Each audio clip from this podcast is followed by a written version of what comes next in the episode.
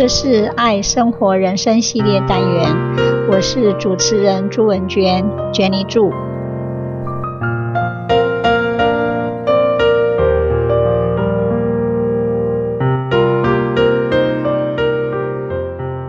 如常的生活，不管退休与否，过如常日常的生活就好。Life is just as usual. We all have 24 hours a day.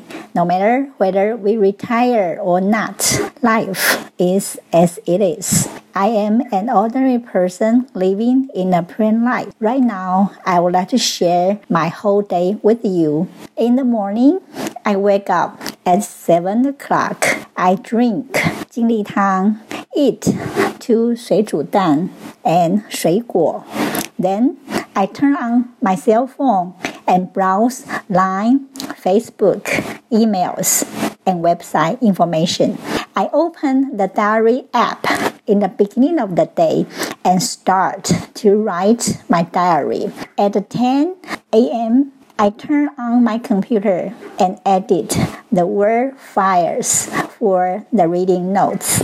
At the same time, if my grandson Charlie Tsai wakes up, I need to take care of him first instead of typing the words on my computer. In the afternoon, I eat my lunch at 12:30. I keep on taking care of my grandson and hopefully take a nap with him. At 3:30, Charlie's mother, Sandy, my daughter-in-law, would feed Charlie baby food and give him a bath. At 3.30 to 6 o'clock, I get up from a short sleep. I practice yoga, play the piano, or maybe take a walk. In the evening, at 7 o'clock, I have dinner with all my family members. Sometimes my son cooks the meal or I cook for everybody.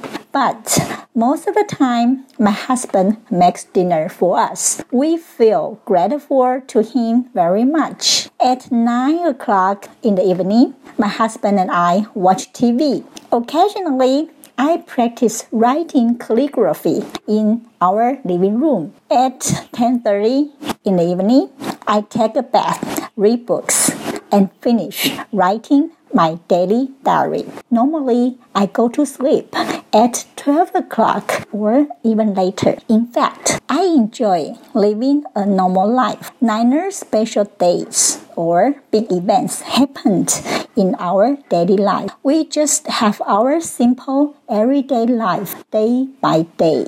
Is it so boring? I don't think so. After the retirement, my life is still as usual. I still have my Monday reading group and GNTC Toastmasters Club. I still follow my routine lifestyle. Thank you so much. 这是爱生活人生系列单元，我是主持人朱文娟，Jenny 祝，希望你会喜欢这次的节目，我们下次见，拜拜。